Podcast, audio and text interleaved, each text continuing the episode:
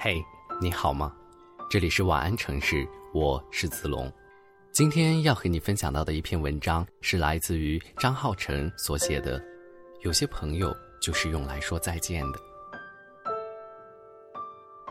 小眼睛先生是一家青春杂志的主编，几乎在二三线城市的书店、报刊亭里都能见到他家的杂志。所以，当我收到他的约稿函时，还意外了很久。后来，那篇被他来回打枪了五六次的短篇小说，竟然成了当月最受读者欢迎的文章。于是，为了感谢他，就促成了我们第一次的碰面。那次晚餐，我到现在记忆都还很深刻。他长得挺喜气，个子不高，小鼻子上夹着厚厚的近视眼镜，让原本只是一条细缝的眼睛又缩了水。整晚的谈话，我看着他的眼睛，几次困顿走神。临走时，我提出互相关注微博，感觉他有些不太情愿。但在微博上找到他名字的那一刻，我也就理解了。原来他是个网络红人，几十万的粉丝，每条微博段子转评都是几千。刚来北京，没见过什么世面，活脱一个明星在我跟前，竟一下觉得有些距离。印象中好像也忘记了说再见，就仓皇逃回了家里，睡了好生的一觉。后来跟他成为朋友也很意外，我们有一个共同的朋友小 A，一次在他家开家庭派对，为我开门的竟是小眼睛先生。他一脸错愕地问：“你怎么来了？”那个表情像是对闹事者的挑衅。好在小 A 乐天派的性格。很快就让大家打成了一片。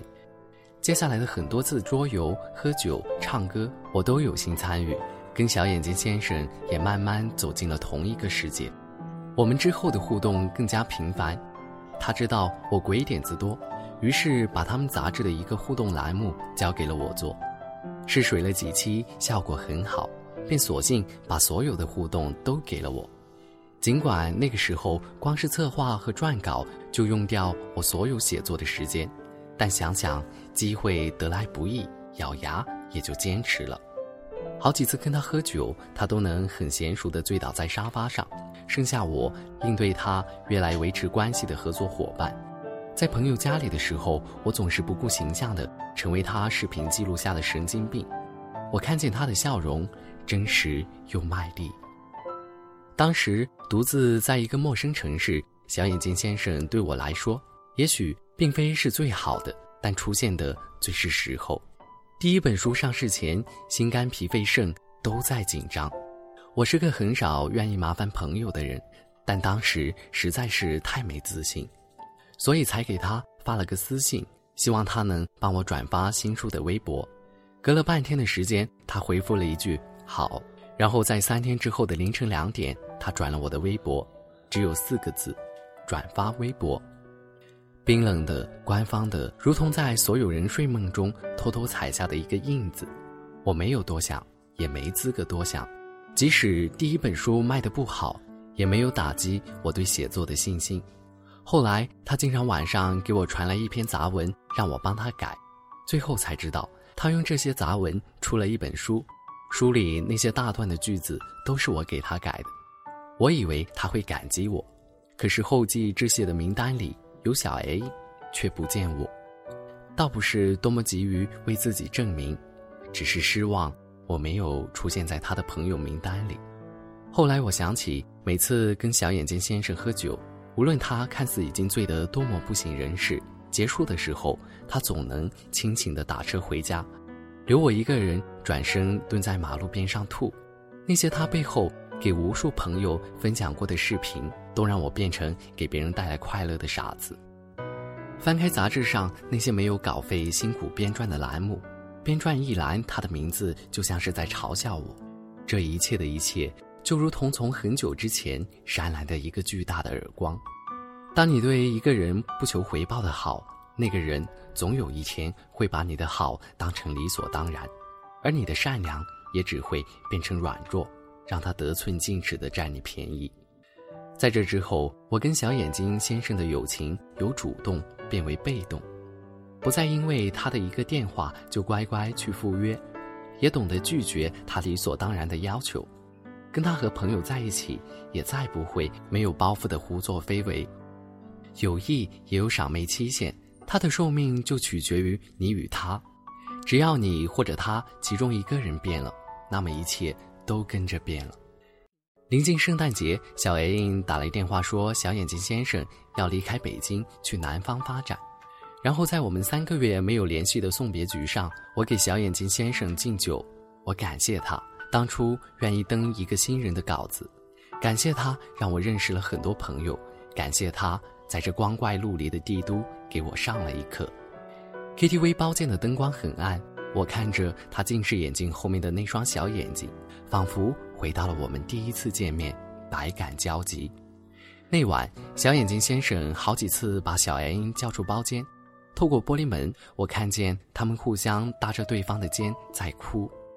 分手的时候，我永远记得小眼睛先生的话，他说：“时间会让我们看清一个人。”那句话如鲠在喉。伴随了我好多天，最后是被神色匆匆到我家的小 A 打破的。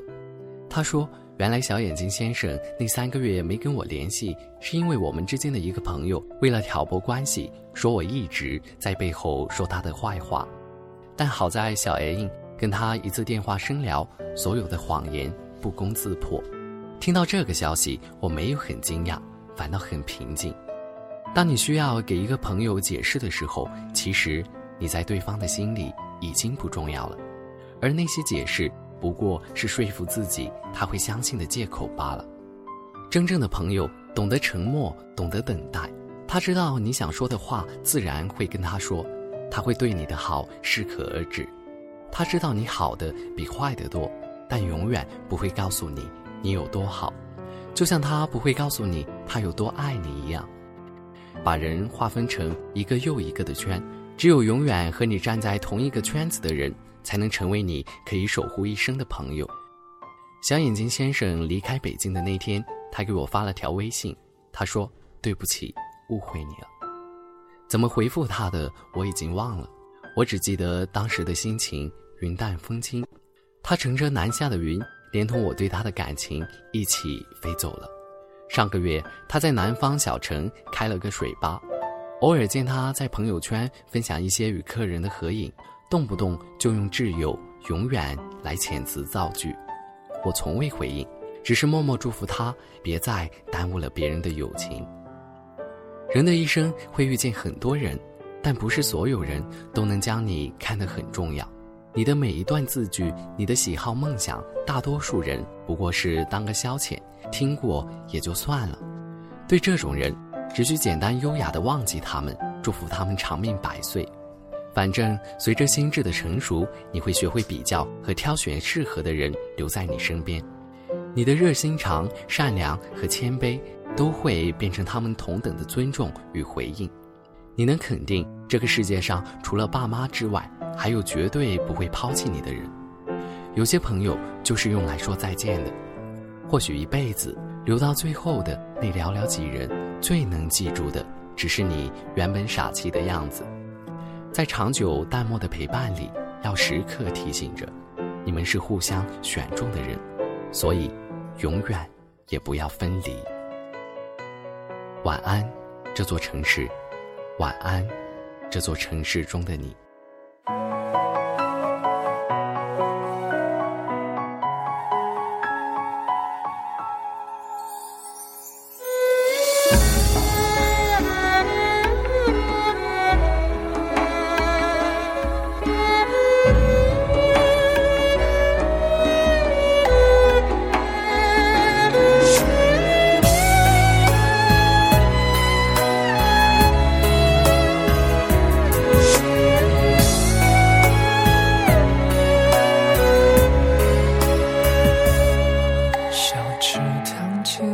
它涟漪一圈一圈泛起，那眷恋依旧，被微风凋零。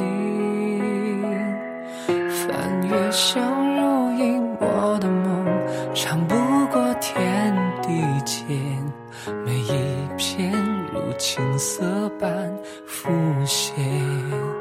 落雨声滴答滴滴，回荡着轻声细语，犹如你唯美叹息，那么动听。城外湿呀沥沥，满地的呢喃细语，我发现身边的你漠然回避。绝唱一段浅浅，爱无非看谁成结，和你对一输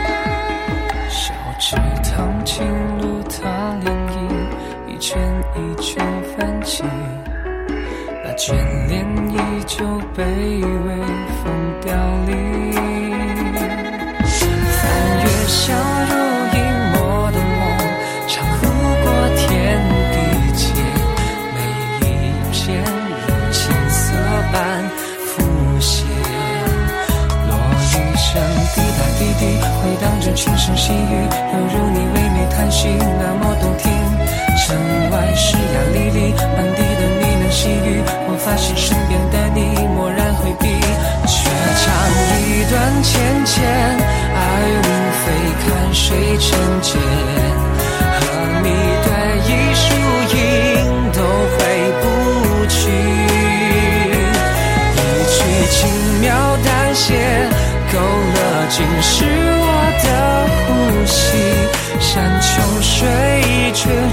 回眸一遍你绝唱一段芊芊爱无非看谁成茧。